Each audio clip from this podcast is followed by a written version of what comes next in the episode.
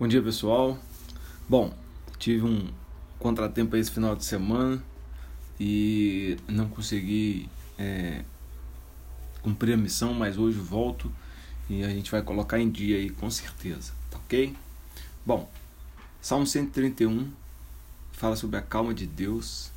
Ele diz o seguinte: ó, pelo contrário, fiz calar e sossegar a minha alma, como a criança desmamada se aquieta nos braços da mãe e como uma criança é a minha alma para contigo. Olha que bacana, né? São só três versículos, 131.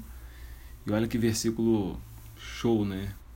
Assim como a criança se aquieta nos braços da mãe, eu me aquieto nos seus braços. Maravilhoso, né?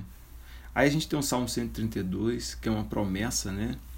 E ela tem um, um, um versículo muito bacana, que é o versículo 12 que ele diz assim: Olha, é, se os teus filhos guardarem a minha aliança e os teus testemunhos que eu lhes ensinar, também os seus filhos se assentarão para sempre no seu trono.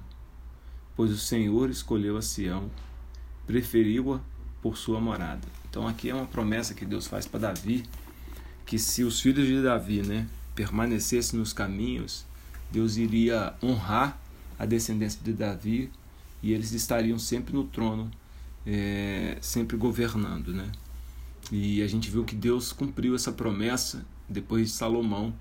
É, as coisas desandaram um pouco, mas Deus sempre tinha alguém de Davi é, no trono lá em Jerusalém, tá bom? Bom, aí a gente vai para o Salmo 131, 133, tá? O 133 é a essência da união fraternal, né? É aquele cântico muito conhecido, né, que a gente canta nas igrejas, né, com bom e agradável viver unidos os irmãos, é como óleo precioso que desce, né, sobre a cabeça, a qual desce para a barba a barba de Arão, que desce para a gola de suas vestes, né? É como orvalho de, é como o orvalho de Hermon. Então é um é um cântico que a gente canta sempre nas igrejas, muito conhecido. E é um salmo muito legal, muito tranquilo, pequenininho, vale a pena ler. E o 134 que vem na sequência também é muito top. Eu aconselho você a ler. Se você não puder ler todos, pelo menos o 133 e o 134 hoje. O 134 diz: Bem dizer ao Senhor, vós todos os servos do Senhor, que assisti na casa do Senhor nas horas da noite. Erguei as mãos para o santuário e bendizei ao Senhor. Então é um salmo de louvor, né? É um salmo que glorifica a Deus. Aí nós temos o Salmo 135, que é outro salmo de louvor. E ele fala no versículo 3, né? Louvai ao Senhor porque o Senhor é bom. Cantai louvores ao seu nome porque é agradável. E lá no 13 ele fala: O teu nome, Senhor, subsiste para sempre. A tua misericórdia, Senhor, passará de geração em geração. Amém, né? coisa linda, é, pois o Senhor julga ao povo e se compadece dos seus servos. Olha que coisa maravilhosa, né?